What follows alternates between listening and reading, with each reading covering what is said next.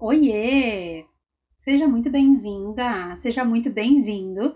Eu sou Glaucia Wuster e esse é o Fale-me Mais sobre isso. E hoje o meu convite é para que a gente converse um pouco ainda mais sobre os efeitos emocionais da Covid-19. Na sequência, o que você vai ouvir é uma live que foi realizada no meu Instagram, no Glaucia Wuster, Psi, e a gente colocou aqui em áudio como um episódio para que você possa degustar também. Espero que você aprecie, seja muito bem-vindo. E se quiser, fale-me mais sobre isso nas nossas redes sociais, arroba Me conta lá o que você achou desse episódio também.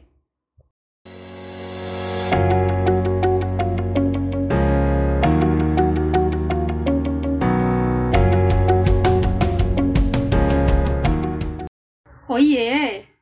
Eu sou Gláucia Wuster e hoje nós vamos conversar a respeito dos impactos emocionais da Covid-19. É um prazer te receber. Chega mais, vamos conversar um pouco a respeito? Gente, seguinte, eu sou? Sou Gláucia Wuster e estou aqui para conversar com vocês a respeito do, dos efeitos emocionais, dos impactos emocionais da Covid-19, SARS-CoV-2 um, quero compartilhar um pouquinho do que eu tenho visto por aqui e também compartilhar um pouco do que tenho estudado a respeito. Como tudo começa, né? Então a gente já está aqui celebrando mais de um ano de isolamento social e de pandemia. E no início desse processo, tenho que dizer para vocês que eu evitei consumir muitas informações, eu optei em não consumir muitas informações. Eu tinha as informações básicas, as mais importantes, aquelas que falavam a respeito do recolhimento, da sobrevivência. Então, uh, o recolhimento foi importante ter essas informações, porque nós tivemos que encerrar as atividades presenciais no consultório. Uh, mas nada muito mais profundo que isso, sobre pesquisas, sobre análises clínicas, sobre um, como estavam sendo feitos, ou a quantidade de pessoas afligidas pela doença. Então, essas informações eu realmente não tinha acesso né, desde o início da pandemia, optei em não ter. Um, eu já tinha algum conhecimento a respeito de atendimento em urgência e atendimento em emergência psicológica, é, em situações de catástrofe. Então, esses conhecimentos eu entendia que já poderiam ser suficientes para fazer a acolhida necessária nesse processo inicial aí da, da Covid, né, do processo de pandemia. E eu acho que especialmente essa foi a minha atitude para evitar o contágio psicológico, porque o contágio físico, basicamente, ele estaria contido se a gente conseguisse ficar um pouco mais distante do vírus. Mas o contágio psicológico ele está em todos os lugares, inclusive você isoladinho em casa pode sofrer com esse contágio, não é mesmo? Então tá bom. É, no início do processo de pandemia, o número de pessoas que eu tinha é, no ciclo de relacionamento, seja em atendimento, seja ele no ciclo pessoal, de pessoas atingidas, era bem menor. E eu não sei você por aí, mas por aqui o número aumentou muito agora nesse após um ano e muitas pessoas foram atingidas, né? Então eu fiz o atendimento de algumas pessoas é, que estavam passando pelo processo em níveis diferentes, níveis inclusive que chegaram à necessidade de hospitalização, outros que fizeram esse recolhimento em casa e o tratamento em casa também. Então, eu sinto que por aqui, não sei aí, me diga vocês, que o processo está muito mais próximo, né? Atualmente. É, eu fiz algumas pesquisas aqui no Instagram para embasar o que eu ia dizer, para saber um pouco do que é que vocês pensam. E acredite, eu leio todas as respostas e eu realmente utilizo elas para montar a minha estrutura de pensamento. E eu vou compartilhar com vocês um pouquinho dos números, tá? Então, uma das perguntas que eu fiz era a respeito de mudanças emocionais desde o anúncio da pandemia. E 97% das pessoas que responderam essa pergunta disseram que sim, que notaram em si mudanças psicológicas, mudanças emocionais, tá? Lembrando, daqui a pouquinho eu vou explicar no que é que se baseia tudo que eu tô falando aqui hoje, beleza? Não é em achômetro, não é no que eu acho. Aqui é o número de pessoas que responderam, mas daqui a pouquinho eu vou te explicar de onde é que eu tô tirando essas evidências também? Ainda hoje, falando de atualidade, 75% perceberam mudanças em quem teve Covid. Então nós temos um número elevado também de pessoas que estão sobrevivendo, que estão passando pela Covid, né? Estão conseguindo se curar da, da infecção. Uma ou duas vezes, porque a gente já sabe também que algumas pessoas pegaram Covid mais de uma vez. E 75% das pessoas que responderam ao questionário disseram que perceberam mudanças psicológicas e emocionais e até cognitivas é, em pessoas que sararam da Covid, certo? E por último, 87% das pessoas que responderam disseram que perceberam mudança no comportamento, cognitivamente e emocionalmente dos profissionais que prestam atendimento, especialmente na linha de frente do Covid. É, isso se dá, obviamente, porque esses profissionais também estão expostos às condições de impacto e de efeitos psicológicos, emocionais e cognitivos da Covid.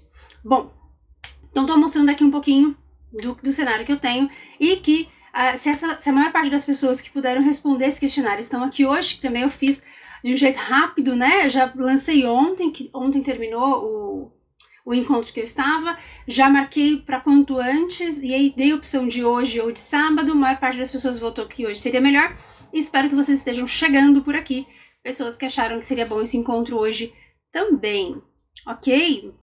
Nesses três últimos dias, quarta, quinta, não, terça, quarta e quinta, eu estive participando do Encontro Internacional de Saúde Mental e Reações Psicológicas e Neurológicas da Covid-19 ou SARS-CoV-2.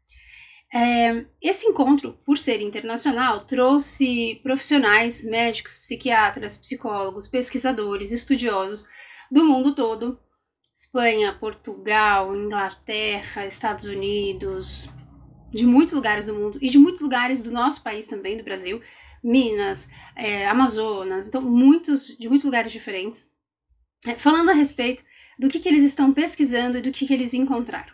Passado um ano da pandemia, muito material foi produzido. Inclusive, muitos livros foram escritos. E quem tiver interesse, estiver estudando a respeito ou quiser saber mais, é só me mandar uma mensagem depois, via direct. E eu passo para você os livros, os nomes, né? eu tenho todas as, as, capas lá que foram sugeridas, certo? Então, nesse encontro, é, ele já, já tem alguns diagnósticos, tanto do que está acontecendo, né, do, do, cenário atual, do que houve e também daqui para frente. Muitas pesquisas e muitos estudos falando sobre os efeitos do Covid também, uh, fisicamente falando. Eu vou falar pouco dos efeitos clínicos físicos, tá? É, respiratórios, circulares, é, hormonais, eu vou falar pouco disso porque não é minha área de atuação, mas lá foram ditas muitas coisas também, tá bom? Uh, Bom, eu acho importante nós, profissionais da saúde, sabermos um tanto mais a respeito desse assunto.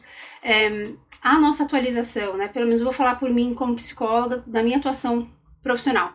É frequente, então não adianta a gente se formar é, na graduação de psicologia, a gente precisa continuar aprendendo. Então é, é preciso que de alguma forma a gente continue estudando. E uma das formas de estudar é essa, participando em congressos, em encontros, em eventos e saber o que é que tem de novidade. Infelizmente, também de uma forma negativa, para a gente conseguir ter mais ferramental e elementos para conversar com os nossos clientes certo?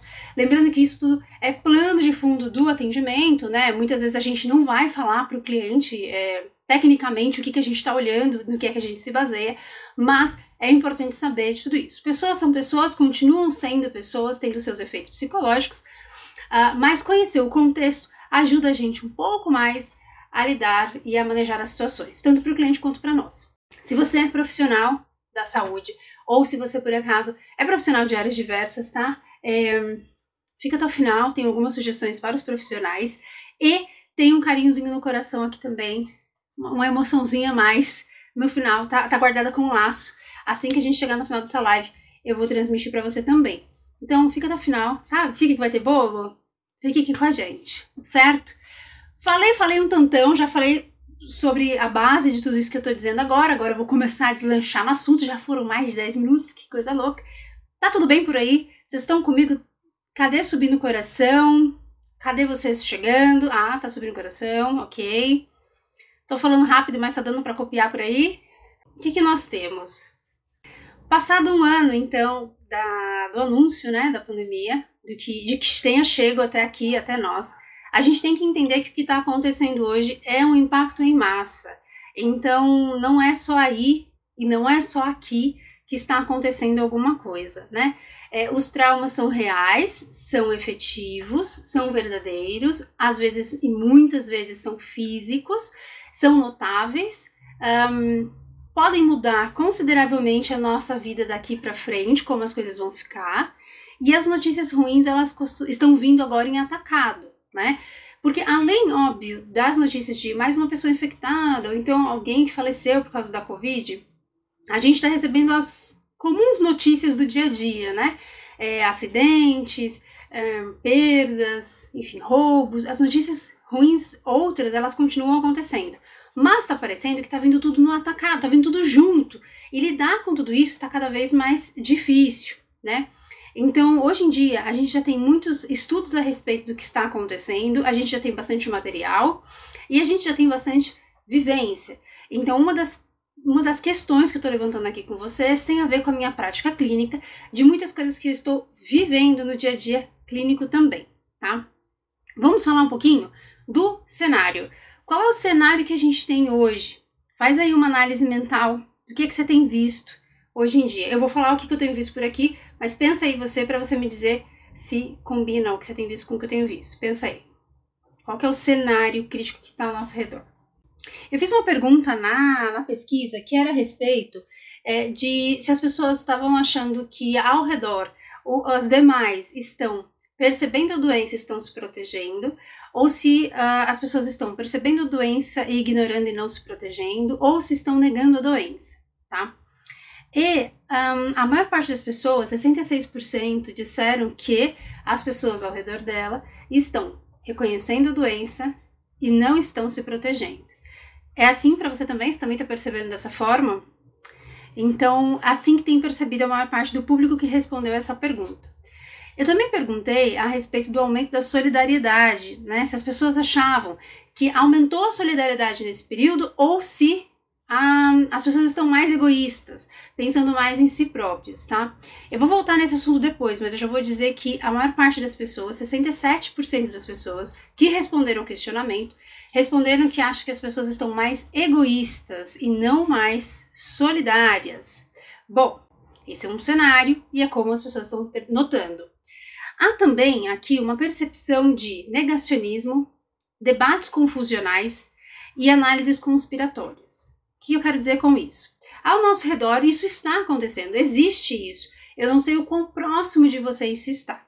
Mas quanto mais perto de você está o negacionismo ou debates que são confusos, né? As pessoas falam coisas, depois falam outras coisas, começam a te deixar preocupado. É, mas eu posso tomar vacina? Não devo tomar vacina? Você vai ficando em dúvida do que fazer. Ou até essas análises conspiratórias, onde vê esse vírus, quem é que está fazendo isso, isso é verdade, isso é mentira.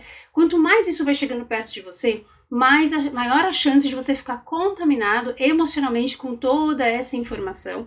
E isso tem uma repercussão negativa para o seu emocional.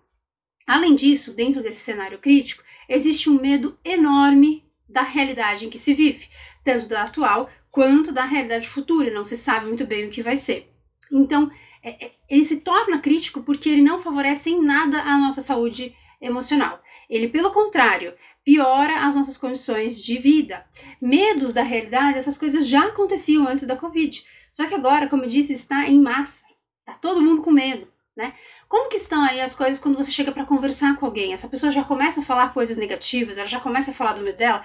Oi, tudo bem? E aí, como você tá? E aí já começa a falar de, de doença, né? De Covid, quem teve, quem não teve. É assim que acontece quando você encontra as pessoas. Porque antes a gente falava do tempo, né? Ah, tá sol, tá frio, tá calor. Você encontrava alguém no elevador. Ou até isso, né? Você encontra alguém no elevador, você finge que não viu ninguém, não fala com ninguém, não tem interação social, porque interação social é outra coisa que eu vou falar mais para frente também, de que talvez a gente vai precisar de ajuda. Inclusive, eu estava falando com alguém aqui no direct a respeito disso, né, de reabilitação social, é, porque a gente pode ter aí alguns impactos disso no futuro. Bom, esse é mais ou menos o cenário que eu tenho percebido por aí. Não sei se combina, se bate com o que você tem percebido. Com isso, nós temos alguns efeitos psicológicos, tá? Vou trazer alguns dos efeitos que eu percebo por aqui desesperança, depressão, tristeza, sentimento de impotência, não tenho o que eu possa fazer. É, esses são um dos principais sentimentos, sensações e impactos psicológicos que eu tenho percebido por aqui. É, além disso, é, esses impactos eles têm é, sido atribuídos de uma forma um pouco mais forte, presente, marcada, aguda, a pessoas que são mais suscetíveis ou que têm mais predisposição a terem esses sintomas. Né? Então, pessoas que já têm uma predisposição, por exemplo, a um quadro mais depressivo, em uma situação como a atual, ela tem isso de uma forma mais aguda, de uma forma mais intensa, certo? Especialmente aqueles que não têm apoio, não têm suporte emocional para lidar com a situação.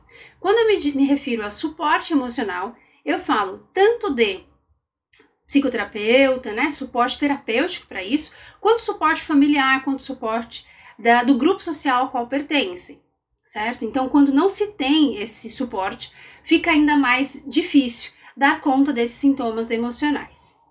Aí também acontece um outro fenômeno que eu vou chamar de uma desconexão com os sentimentos.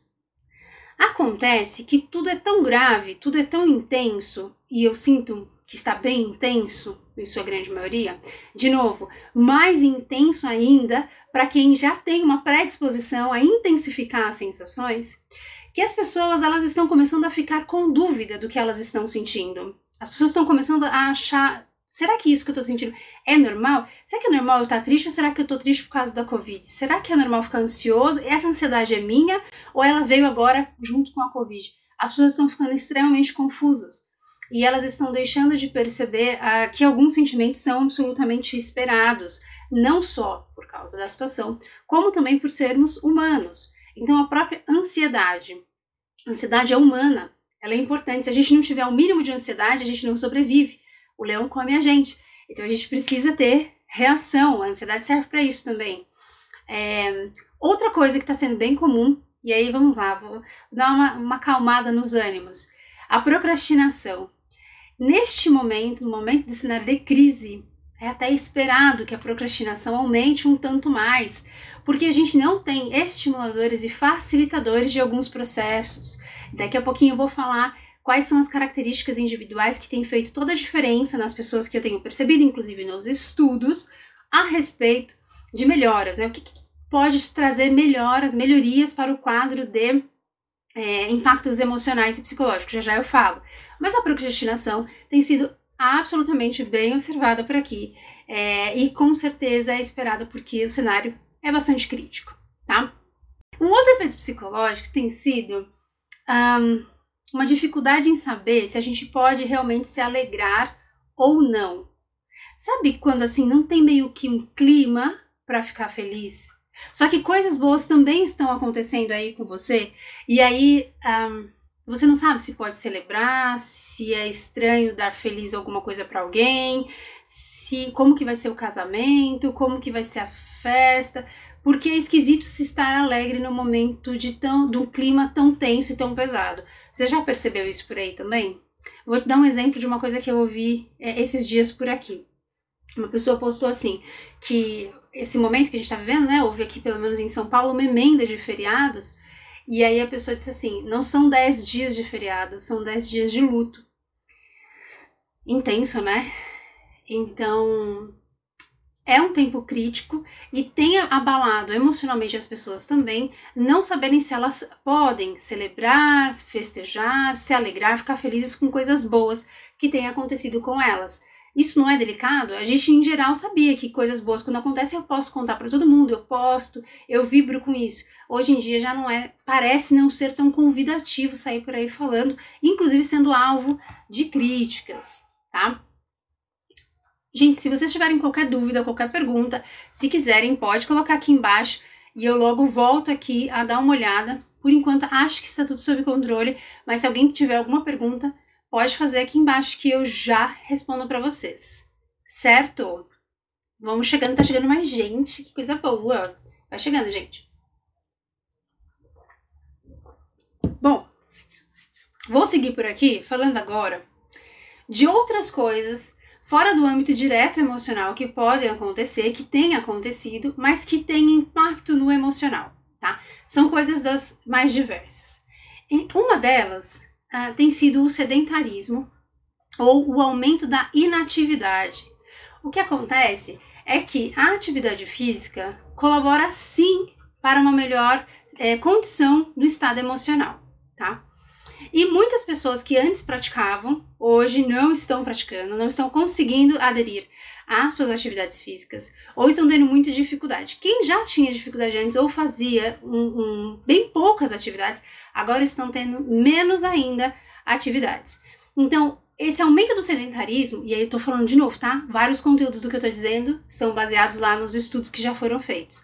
É, aumentam a, a queda na felicidade, na satisfação e na estrutura emocional, estrutura de ânimo, estrutura de autodefesas, estrutura imunológica, também a autoestima da própria pessoa, tá bom? Outras perdas estão impactando diretamente no campo emocional. Por exemplo, perdas de prazos. Muitos tinham datas para acontecer e realizar coisas, viagens, eventos, e muitas pessoas perderam esses prazos. As datas não estão acontecendo, elas estão sendo prorrogadas e prorrogadas e prorrogadas. E isso, de alguma forma, tem um impacto direto no campo emocional. A instabilidade política e econômica. Não vou entrar aqui em detalhes nem em debates, mas a situação, pelo menos aqui no nosso país, ela não é favorável, ela tem um impacto negativo no emocional, porque, inclusive, quando ela é conflitante, né, quando a, as direções elas ficam confusas, a gente não sabe para que lado que é, que é o certo, que é o errado, um fala uma coisa, outro fala outra, isso dificulta a, a gente a nortear e a salvar o nosso campo emocional. Perdas que envolvem dinheiro. Muitas pessoas estão tendo prejuízos, perda de dinheiro, perda de estoque, não estão conseguindo manter os seus negócios, manter a estrutura da sua família, estão dependendo de outros para garantir o mínimo da sua família, né? Ou governo ou outras pessoas. Outras perdas, perda de vida, propriamente dito, né? Então você perder pessoas e mesmo que não seja devido à Covid, o fato de você perder pessoas neste momento é um momento crítico, então, inclusive, cerimônias e rituais estão reduzidos, estão mais difíceis de serem realizados, e isso impacta no emocional, porque existe todo um porquê de terem esses rituais, né? E infelizmente a gente também não está conseguindo realizá-los. E uma outra perda que eu vou contar para vocês são as perdas no, no campo do estudo. Muitas pessoas estão tendo perdas no que diz respeito ao aprendizado. E é muito delicado tudo isso, porque imagine que hoje estão tendo aí, pelo menos estamos caminhando para o segundo ano, né? Metade do ano passado todo, quase o ano inteiro, mas esse aqui, sem muita perspectiva de retorno, nós temos muitos profissionais se formando, não tendo contato com algumas questões práticas ou tendo com muitas limitações. E logo esses profissionais estarão aí no mercado também atuando. Além das crianças, né, além dos jovens que estão prestes a, ou então é, logo prestando vestibular, é, e podem ter impacto nas suas carreiras, fora a alfabetização e tudo isso. Então, as perdas no campo intelectual, no campo de desenvolvimento é, educacional e acadêmico, são importantes considerações que impactam no emocional, seja da própria pessoa, se ela consegue ter uma noção do quanto isso pode é, atrapalhar os próximos dias, quanto da família, né? Porque muitos pais tem é, se queixado, não tem sabido como lidar com ah, os filhos, os jovens que não estão conseguindo aprender ali em homeschool. Então, é, com certeza isso tem impacto emocional, não só em uma pessoa. Uma outra questão é a exaustão física. Você tem sentido um pouco mais de exaustão por aí? Assim, a fadiga, ela tá número um como característica de pós-Covid, uma, uma sequela física, né? Volto a falar daqui a pouquinho dela. Mas parece que a exaustão física ela está presente em pessoas de modo geral. Aquela falta de vontade, aquela falta de expectativa, né? Não tem muita vontade de fazer muitas coisas. É quase é como se fosse um recolhimento mesmo, né? De você ficar aí com as suas energias contidas. Você tem sentido aí também? Essa falta de vontade impacta no emocional. Vamos lá, lembra que eu estava falando da procrastinação? Sem energia, sem disposição, sem disponibilidade, como é que você vai conseguir realizar as coisas, né? Você tem que ter uma energia a mais, tem que puxar do além, né? Eu vejo isso frequentemente nos processos terapêuticos, onde a gente tenta ir lá, né, cavucar até achar a, motivação pessoal para a pessoa conseguir executar suas, é, os seus interesses. Mais uma coisa que impacta no emocional tem a ver com a adaptação ao home office.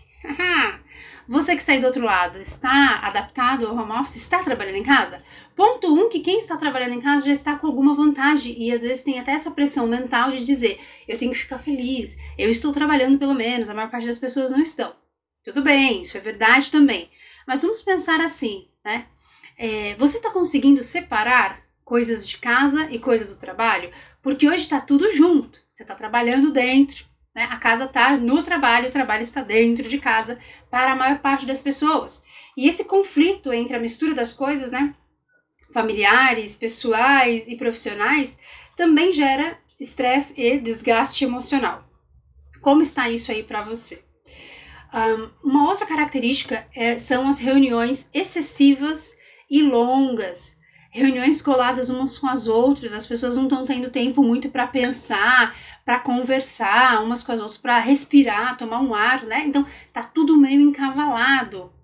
Perda do contato social, parece que não, mas a gente tinha contato social quando estava dentro da empresa, né? Não sei como que era por aí, mas você passava na mesa de um, você atravessava para buscar uma água, você via o outro, você se deslocava até algum lugar, né, para fazer aquela reunião. Então, essa, esse contato social, mesmo que depois você chegasse em casa reclamando, ele existia. E aí, agora isso é um pouco mais contido.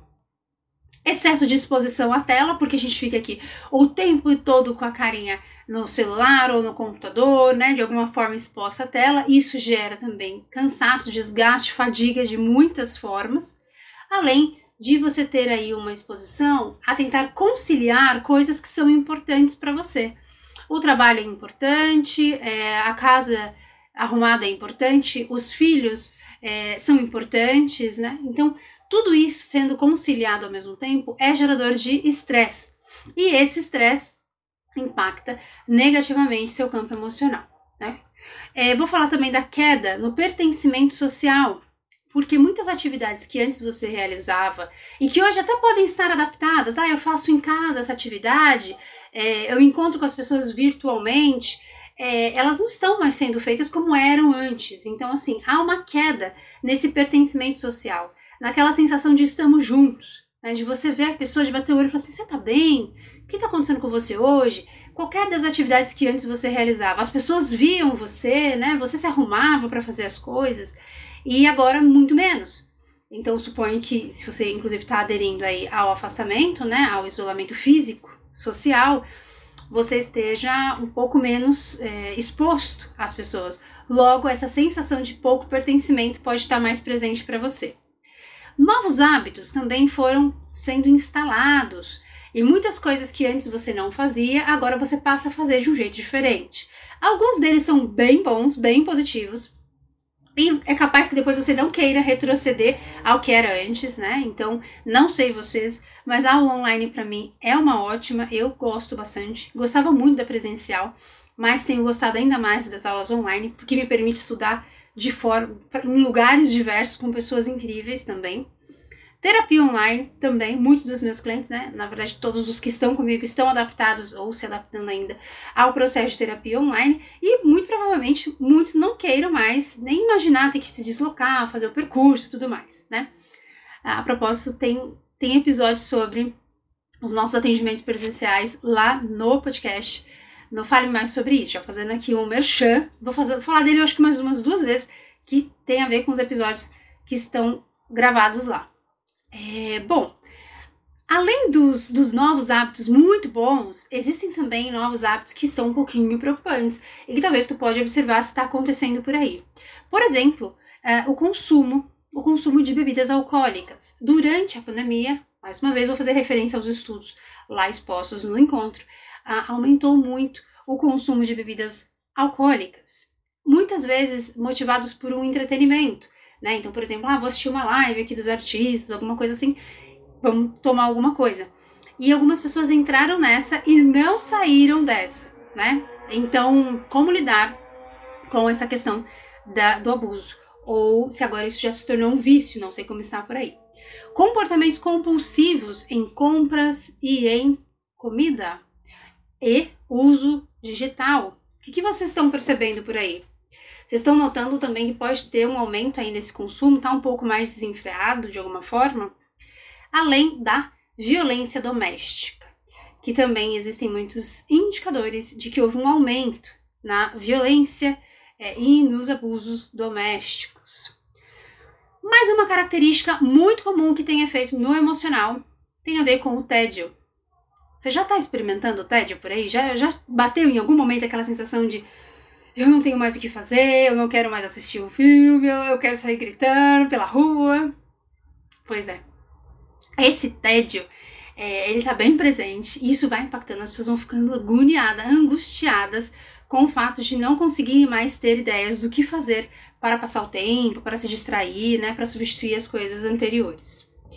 Bom, vou trazer aqui agora alguma uma lista com alguns itens citados nos, nos estudos, nos resumos lá deles, a respeito de sequelas físicas e sequelas cognitivas emocionais de pessoas que tiveram Covid e que se recuperaram do Covid, tá bem? Como sequelas físicas, eu vou dizer que a primeira, que aparece lá em cima, é a fadiga, né? Então a gente tem é, sequelas que são fisiopatológicas, ah, é, síndromes pós-agudas, síndromes anti-inflamatórias, doenças, né, dores físicas, dores em várias partes do corpo, é, e a fadiga está lá em cima, top one, tá? Existem várias outras sequelas, como eu disse aqui, fisiopatológicas, existem sequelas respiratórias, cardio, é, circulares, enfim, cerebrais, mas eu não vou entrar neste campo profundamente, não sou médica, não é o meu campo de maior interesse, então eu vou para a segunda parte, que são as sequelas cognitivas e emocionais. Essas me interessam muito mais. E aí veja você se aparece por aí alguma dessas sequelas. Cognitivamente falando, memória. Muitas pessoas que se recuperaram de Covid percebem uma dificuldade diferente na memória e não conseguem identificar da onde veio isso, porque eles tinham uma memória boa. Atenção, também no campo do, da concentração e da atenção. Alterações no sono. Um, o fato de não terem paladar e olfato por algum tempo, né? Existem relatos até de pessoas com mais de 90 dias pós é, cura que ainda reclamam disso. Espero que não esteja acontecendo com você por aí ou com, com aquela pessoa que você conhece que se curou. É, isso é muito desconfortável. Você comer sem sentir gosto sem sentir o cheiro do que você está comendo, né? Simplesmente se alimentando. É realmente muito desconfortável. E isso como uma sequela aí no campo do cognitivo, né? No campo é sensorial, mais que impacto também no cognitivo, um, gera impactos no emocional, né? É bastante desconfortável. E aí, esse campo de paladar, eu percebi dos paladar e, e, olfato, eu percebi muitos relatos diversos de pessoas que começaram a sentir cheiros de coisas ruins, a pessoas que a comida tinha um sabor sem sal, para quem tá saudável, tipo, tô saudável, comendo tá sem sal. E pra pessoa tá num, num ponto agudo de sal. Sim, meio sem explicação. E são sequelas tão diversas que o que é para um, para o outro pode ser absolutamente diferente também. Então, uma pesquisa clínica pode te ajudar a saber se isso realmente é uma sequela pós-Covid, tá? É, ansiedade, depressão, somatização, que significa doenças emocionais vindas para o corpo, né? Então você somatiza, alterações de humor, oscilação dentro de humor, além das ideações suicidas, têm sido bem comuns. Não só essas ideações, não só para quem sobrevive, né? Para quem passa a cura, mas até mesmo para quem está lidando com toda essa situação nas características diversas. Transtornos que a gente pode dizer que são pós-traumáticos, como também transtornos pré-traumáticos ou peritraumáticos. Então, mesmo pessoas que não ficaram doentes já apresentaram características é, e sensações similares a essas que eu estou trazendo aqui em cima no campo emocional: depressão, ansiedade, angústias, é, somatização, mesmo não tendo ficado com a doença. Uh, são diversos tipos de afetamento tá? Afetamentos no sistema nervoso central, no sistema nervoso periférico, é, como afetamentos no campo totalmente psi. Um deles eu vou citar, que é a perda da estimativa de vida. Então a pessoa tinha um plano de vida, tinha uma ideia, ó, em 2020 eu vou fazer tal coisa, 2021 assim, 2022 assado. E essa estimativa furou, caiu por terra, porque dependem de muitas coisas, né? Ainda mais se a sua estimativa depende do dólar, meu bebê, segura aí, porque tá difícil de dar conta disso, né? Então, é, tudo isso tem alterado o campo do emocional. É, eu fiz lá aquela pesquisa que eu coloquei no, nas perguntas de ontem, eu perguntei o que, que, mais as pessoas tinham percebido no campo emocional. E eu vou, vou relatar aqui para vocês algumas das respostas que as pessoas colocaram ah, aqui nos stories. Medo, estão vivendo um dia por vez, estão muito preocupadas, apreensiva, desmotivado, desnorteado, abalado. É assim que dizem se sentir as pessoas que estão passando por essa fase.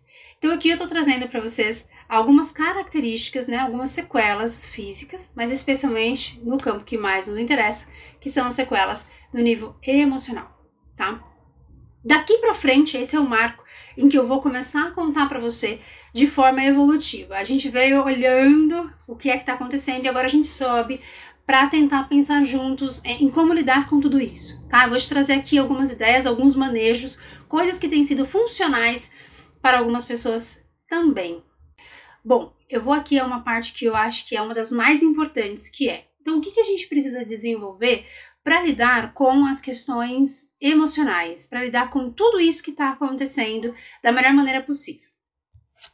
Eu acredito aqui em três pontos que eu recolhi aqui dos materiais, eu acredito muito neles, que tem a ver com o desenvolvimento da autonomia, da disciplina e da organização, tanto dos nossos espaços físicos quanto dos nossos espaços psíquicos, dos nossos espaços emocionais. Não acho que seja só isso.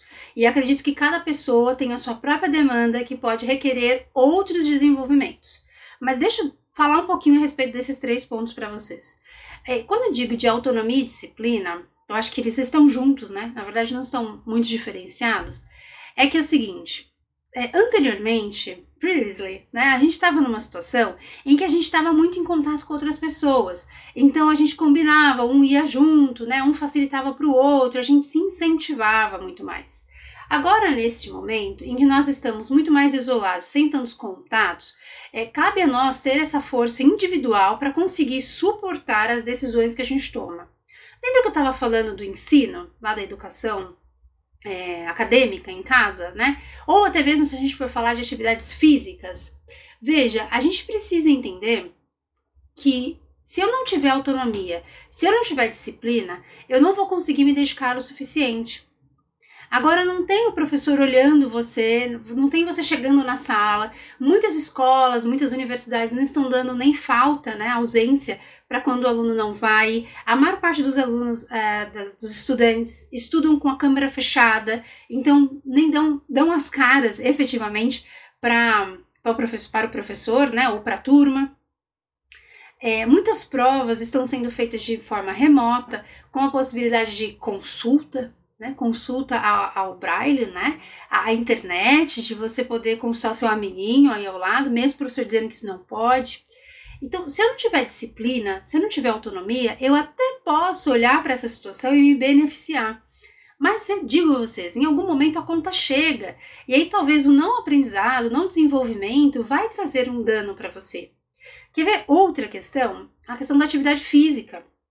Atividade física antes, ela tinha desde a atividade física mínima requerida, né, o deslocamento, pegar uma condução, ir até um lugar, ir de um departamento para outro, fazer uma movimentação mínima, como a própria atividade física programada, né, um exercício, você ia até uma academia ou tinha um personal que te ajudava.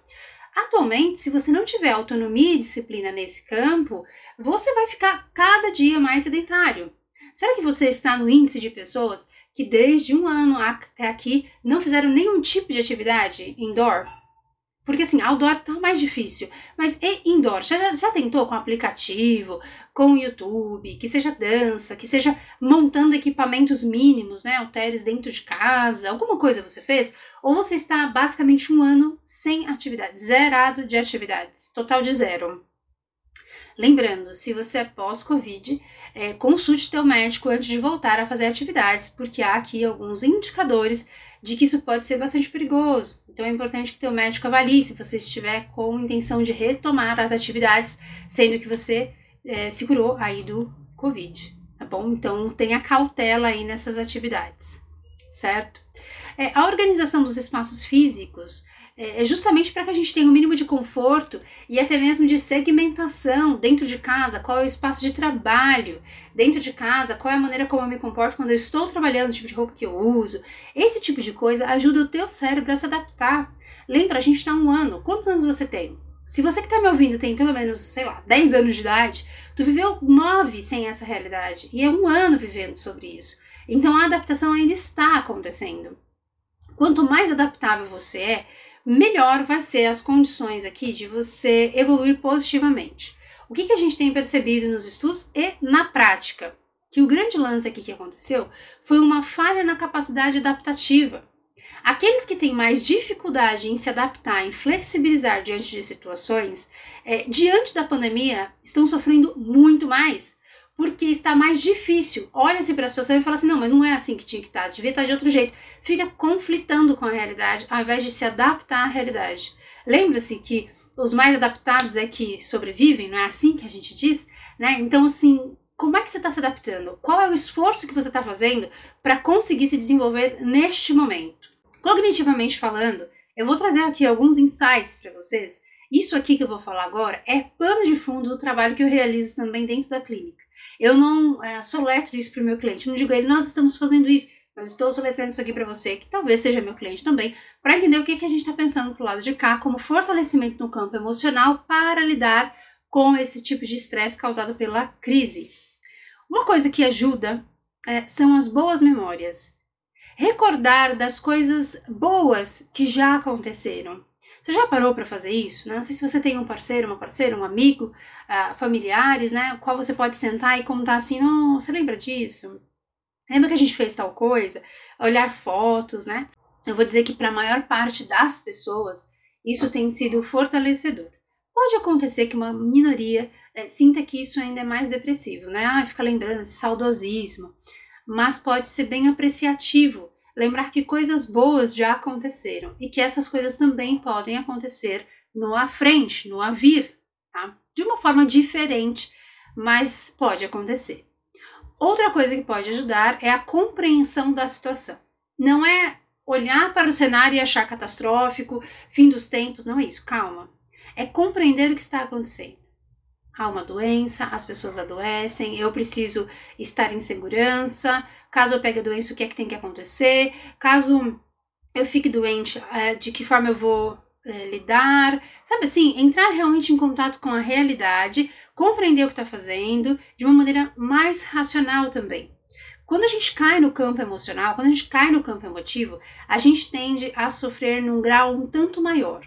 Não sei como estão as coisas aí. Muitas pessoas me responderam que tiveram é, para, parentes que se teve a doença, né? É, e outros disseram que amigos próximos tiveram. Mas eu tenho percebido que pessoas com uma estrutura emocional mais firme, mais sustentável, que inclusive têm condição de manejar as suas próprias emoções, puderam lidar com uh, o contágio de um jeito diferente mais positivo do que aqueles que têm uma estrutura emocional mais fragilizada inclusive um medo mais generalizado. Pessoas que estavam com muito medo, pessoas que estavam sofrendo muito. Ah, se eu pegar essa doença, quando pegaram, se abateram, se bativeram muito mais do que quem estava com um, uma perspectiva mais positiva. Não, eu vou recuperar, não, vamos lá, vamos lá. Não quer dizer que é isso que salva, tá? Mas eu posso dizer que emocionalmente falando, isso poupa muitos desgastes ok? Mas entrar em contato com a realidade, ter uma noção compreensiva do que está acontecendo, ter um plano de ação caso coisas aconteçam, poder falar a respeito disso com alguém pode ser muito positivo também. Seja se alguém, um parente, uma pessoa que você gosta, está próximo de você, seja se alguém, um terapeuta, né? Seu, seu terapeuta, seu psicólogo também, tá? Alimente a criatividade positiva. Por que, que eu digo a criatividade positiva? Para você também não ficar alimentando a criatividade do mal, né? Ó, oh, vida, ó oh, céus, ó oh, azar, vai ser terrível, todo mundo vai morrer. Não, todo mundo vai viver, calma. Vamos ver o melhor que a gente puder. Uh, significa isso que a sua criatividade vai dar suporte para você ter a melhor adaptação.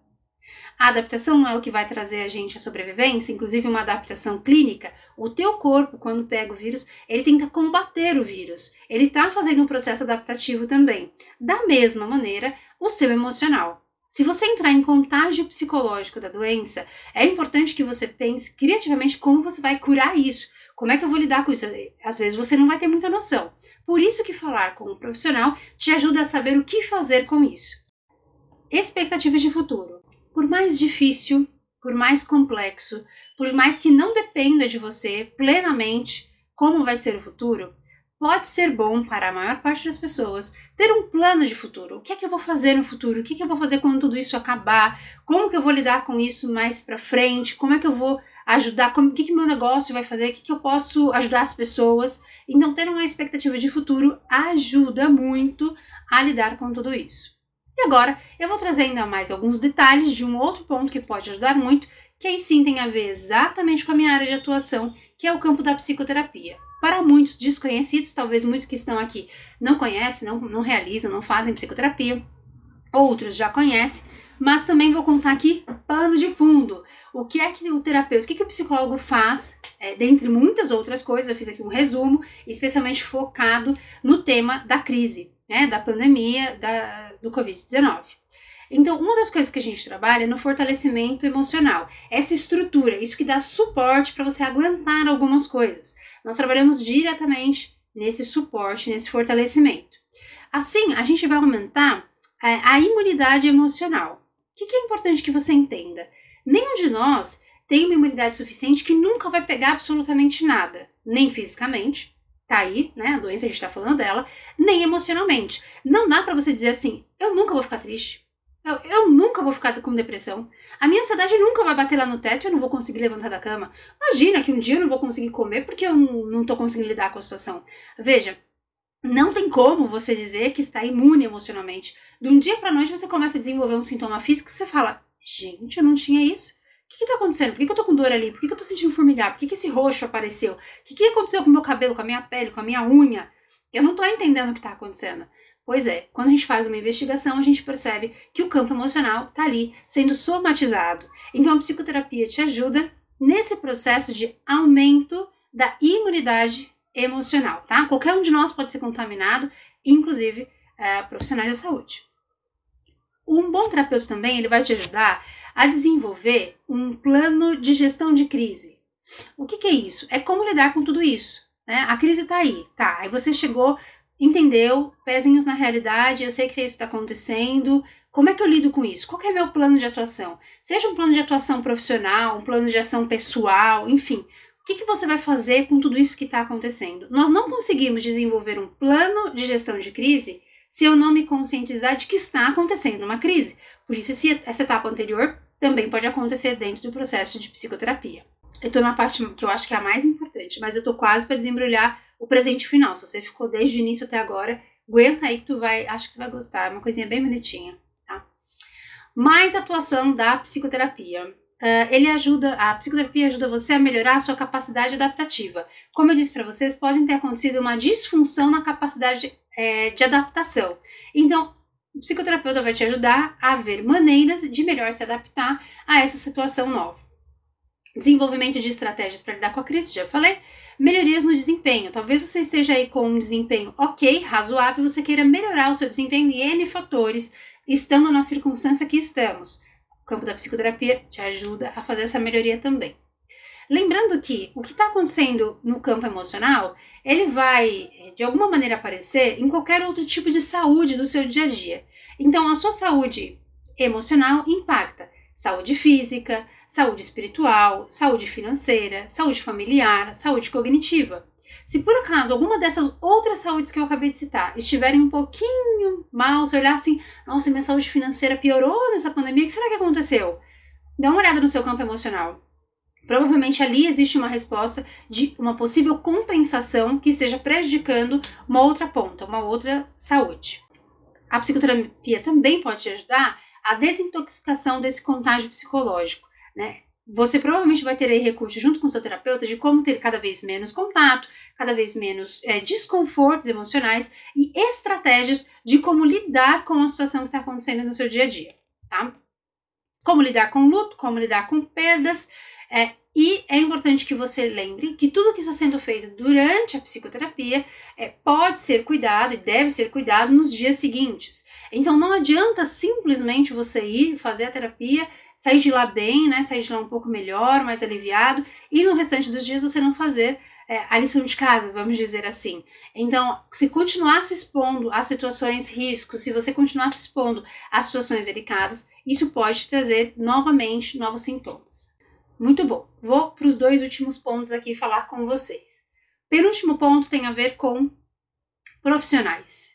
Se você trabalha, especialmente se você é profissional da saúde, uh, se você é autônomo, escuta um pouquinho aqui do que eu tenho para te contar a respeito dessas pesquisas e a respeito de algumas sugestões que podem te ajudar a lidar com a situação. Bom, os estudos já demonstraram lá daquele, daquele encontro que nós tivemos um aumento, já tivemos um aumento na demanda emocional, tá? Ah, quem é profissional da saúde já deve ter percebido isso do momento de pandemia, do início até aqui, já houve um aumento. E a expectativa é de que ele aumente ainda mais para pós-pandemia, né? Como eu estava dizendo para vocês, estava conversando com alguém ali no, no, direct, não vou citar, mas eu sei quem é, tá? Se você está aqui diz oi, você sabe que isso é, é com você que estou dizendo isso. É, estávamos falando a respeito dessa reabilitação social. Como será que vai ser quando a gente puder voltar aos contatos sociais. Você acha que vai ser como era antes, simplesmente chega, abraça, põe a mão na pessoa, tá tudo bem? Você acha que vai ser assim? Ou será que vão ter, vão ser alguns impactos? Vou te dar um exemplo de uma situação para você ver se já aconteceu com você. Você já assistiu, estava assistindo algum programa, algum filme nesses últimos tempos, e você olhou e percebeu assim: nossa, a pessoa entrou, fechou a porta, não lavou a mão, não, não tirou o sapato, não passou álcool gel na mão, que esquisito.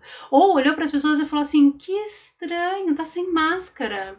É esquisito ver as pessoas sem máscara. Pôs a mão no outro ali se encostaram. Você já teve uma sensação de estranheza assistindo televisão?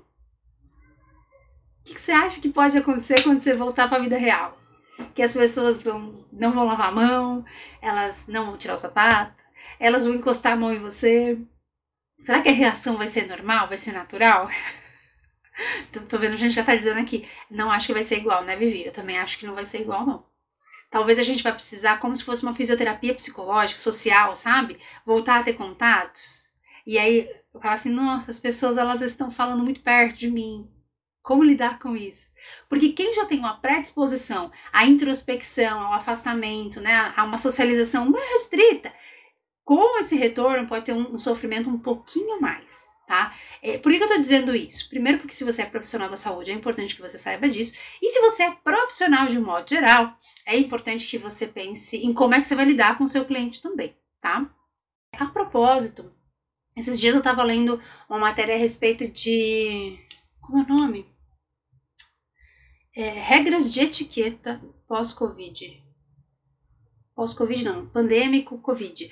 Porque tem a ver com como é, recusar convites, como não ser indelicado, né? Tem regras de etiqueta para isso. Gente, tá todo mundo pensando em alguma coisa, tá? Então, independente da sua área, como é que você tá lidando com isso? Por isso que eu tô falando aqui dos profissionais. Mais um ponto para os profissionais pensarem nos seus negócios. É, você está ciente, você está acompanhando o cenário global ou você está fechado dentro de uma bolha, dentro da sua bolha de atuação? Né?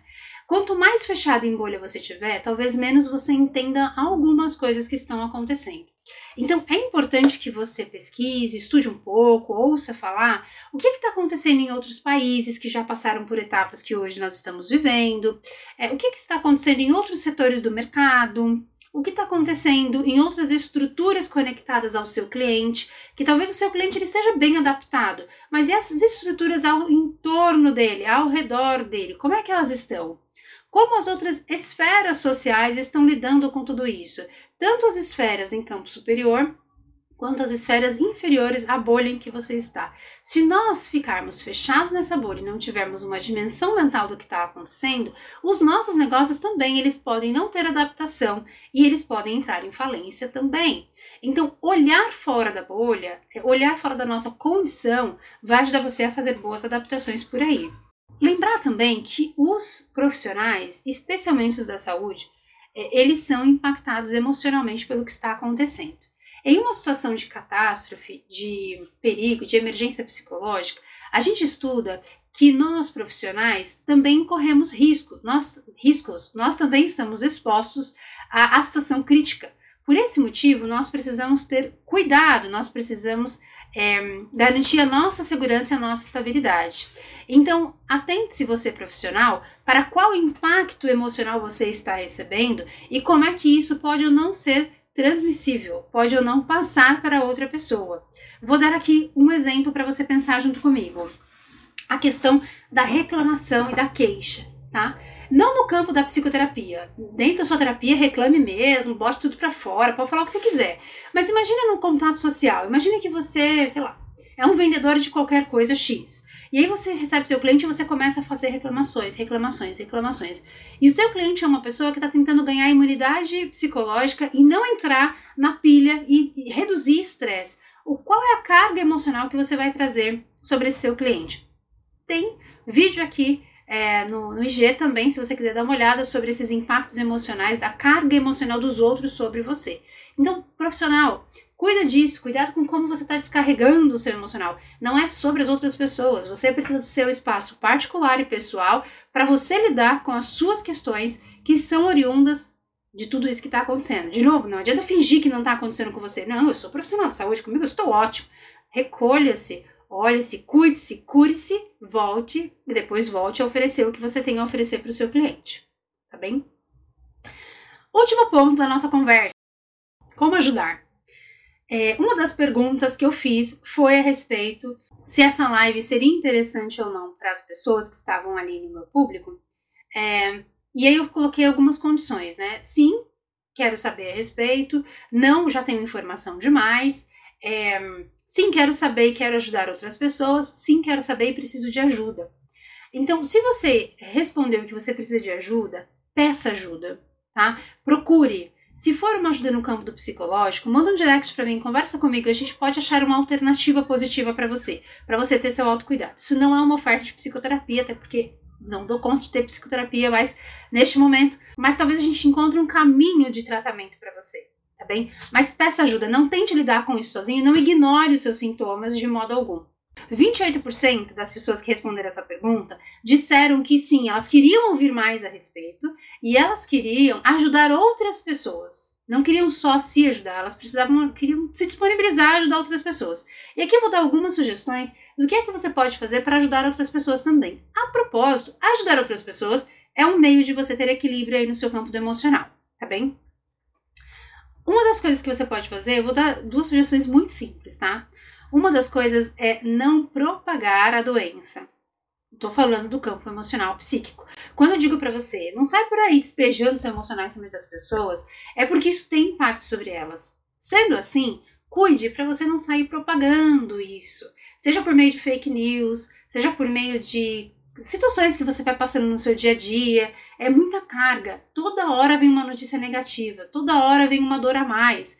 E aí as pessoas vão ficando sobrecarregadas com tudo isso. Às vezes as pessoas têm como se defender, elas vão lá, desligam a televisão, param de mexer na rede social, mas tem muitas vezes que é muito, muito difícil delas conseguirem evitar. Quando elas viram a mensagem já chegou, quando elas viram já tá lá no grupo, né? Então, se esse for o teu caso, você tá recebendo uma, um bombardeio aí de informações, um, saia dos grupos, reduza a sua exposição, né? Deixe para lá as mensagens, olhe depois essas mensagens. Mas se você é uma pessoa que acaba propagando essa, esse mal-estar, reduza a sua propagação. Isso já vai ajudar um tanto muito bom. Segunda coisa, quais são as suas habilidades? Todos nós temos algum tipo de habilidade. Você deve ter a sua. A sua habilidade pode é, ser partilhada com outras pessoas, seja profissionalmente, seja voluntariamente. O trabalho voluntário, ele tem um que a mais na nossa saúde emocional. Então, ofereça voluntariamente aquilo que você puder para que você possa ajudar outras pessoas. Até porque, lembrando né, daquela pesquisa que eu tinha feito sobre se as pessoas estão mais egoístas ou se as pessoas estão mais solidárias, eu vou relembrar para vocês o número, agora sem aquele número. 67% das pessoas disseram que as pessoas ao seu redor estão mais egoístas. Sendo assim, não nos tornemos aqueles que a gente diz que não são legais. Então, se você percebe que as pessoas estão mais egoístas, aumente o número das pessoas solidárias, sendo você mais uma pessoa solidária e ofereça alguma coisa extra do que tiver a seu alcance. Estou chegando ao fim. É, enquanto eu preparava essa live, eu passei por dois pontos que eu falei assim: nossa, a gente podia conversar mais sobre esse ponto aqui, falar mais sobre isso. E eu não sei se é de interesse de vocês também conversar mais sobre isso. Eu não aprofundei nesses lugares, porque se for, a gente monta um outro encontro para a gente falar sobre. Preparando a live, dois temas me ocorreram e eu fiquei pensando se vocês têm interesse em saber mais a respeito disso. E assim que terminar a live, eu vou tentar deixá-la salva, espero que dê certo, é, e ela vai ficar no, no feed. Quando ela estiver lá, comenta lá no feed qual desses dois temas você acha que seria mais relevante, depois eu calculo isso para vocês. Um dos temas é a respeito de psicoterapia. o que, é a psicoterapia, para que ela serve, como ela funciona, quem é que aplica psicoterapia, como é a psicoterapia online, qual a diferença, né? Então, será que vocês têm curiosidade em saber um pouco mais sobre psicoterapia? Eu acho que tem um público aqui que me segue que não faz psicoterapia e que pode ter uma, uma suspeita do que seja, né? Um certo desconforto de como lidar com ela.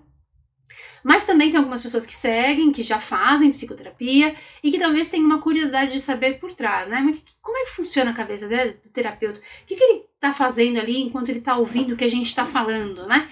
É, então, se você tiver curiosidade de saber mais sobre psicoterapia, me fala, a gente faz uma live só sobre psicoterapia. Agora, uma outra, uma outra questão é a respeito de como lidar com perdas e morte. Veja, durante aqui a questão da pandemia, a gente teve diversos tipos de perdas, né? A gente teve perdas de todos os tipos. A gente teve perdas físicas, né? Que, enfim, não tem muito o que dizer, mas a gente teve perdas além da vida. Perdas, por exemplo, como a gente estava falando dos rituais, perdas de, de oportunidade de comemorar, de celebrar, de casamentos, é, a própria, o próprio ritual de velório, né? Perda de autonomia, porque a gente não pôde mais ir e vir fazer o que a gente queria. Então, é, você ficou isolado, você ficou restrito, você perdeu a liberdade de ir e vir. Tivemos também é, perdas sobrepostas, né? Perdas financeiras, perda do nosso mundo pressuposto interno, né? do nosso mundo projetado. Então, como lidar com perdas? Perdas e lutos. Então, incluindo a morte. Então, eu tô colocando aqui dois temas para vocês: psicoterapia e como lidar com perdas barra morte, é, enfim. Vou dizer para vocês comentarem, assim que ficar salvo, se você lembrar, se você acabou de assistir e já quiser comentar, é só como eu colocar. Fala mais sobre psicoterapia, fala mais sobre morte, vamos fazer uma live sobre isso, de um jeito bem objetivo, tá bem? E a gente define qual vai ser aqui o tema. Gente, é o seguinte. Que bom que vocês ficaram, que estão aqui agora, porque eu vou compartilhar com vocês uma um poema lindíssimo. Que eu achei lindíssimo. É, esse é um poema de Catherine Omera é, e ele se chama No Tempo da Pandemia. Eu vou ler o mais bonito que eu puder. Eu não sou muito boa na leitura. tá em uma habilidade, a verdade deve ser dita. Mas eu vou ler o melhor que eu puder e eu espero que você receba isso aí com muito carinho, tá? Vamos lá, vou mandar para vocês aqui esse poema. E as pessoas ficaram em casa e leram livros e escutaram e descansaram, e fizeram exercícios, e fizeram arte, e jogaram jogos, e aprenderam novos jeitos de ser, e ainda eram. E escutaram mais atentamente. Alguns meditaram, alguns rezaram, alguns dançaram. Alguns conheceram as suas sombras. E as pessoas começaram a pensar de maneira diferente e as pessoas se curaram. E na ausência de pessoas vivendo de forma ignorante, perigosa, sem consideração ou coração, a terra também começou a se curar. E quando o perigo passou e as pessoas voltaram a se reunir, elas fizeram luto por suas perdas e fizeram novas escolhas e sonharam com novas imagens e criaram novos modos para viver e curar a terra plenamente, assim como elas haviam sido curadas. Pegou aí? Eu achei lindíssimo. Para mim, que foi de arrepiar, tô tudo arrepiada. É, esse poema chama No Tempo da Pandemia. E eu acho que vale a gente pensar que a gente ainda pode fazer muitas coisas, ainda está ao nosso alcance, ainda está disponível. Nós estamos ainda nesse tempo de cura. Logo nós estaremos mais disponíveis uns para os outros, mais integralmente juntos, e assim nós esperamos que possamos voltar a nos reunir o mais curados que nós pudermos, para que a nossa cura se multiplique. Não para que a gente tenha mais medo de multiplicar a doença, mas sim para que a gente tenha a possibilidade de multiplicar a cura. Por isso, se você esteve aqui, eu imagino que você estava buscando isso, buscando estar ainda mais inteiro, ainda mais saudável, ainda mais um, unido com aquilo que é saúde e vida para você. Continue multiplicando isso, certo? Por, por hoje é tudo isso. Eu espero que você fique muito bem por aí. Muito obrigada pela paciência e persistência em estar por aqui. Eu vou, ao fechar essa live, tentar salvá-la e lá nos comentários você coloca para mim sobre psicoterapia ou sobre luto, qual é o tema que mais te agrada, o tema que você mais gostaria de assistir. E vai ser um prazer voltar por aqui para conversarmos a respeito. Espero que você fique bem. Meu respeito às suas perdas, aos seus lutos, meu desejo de que você fique o melhor que puder e que possa multiplicar esse estado positivo. Muito obrigada pela paciência de todos vocês. Vejo vocês em breve, especialmente no nosso bate-tempo programado para aqueles que nós teremos um encontro pessoal. Para quem precisar, só chamar no direct. O que estiver ao meu alcance, repassarei para vocês para a gente multiplicar o que é bom. Combinado? Beijo enorme para vocês. Até breve. Bom final de semana para todos.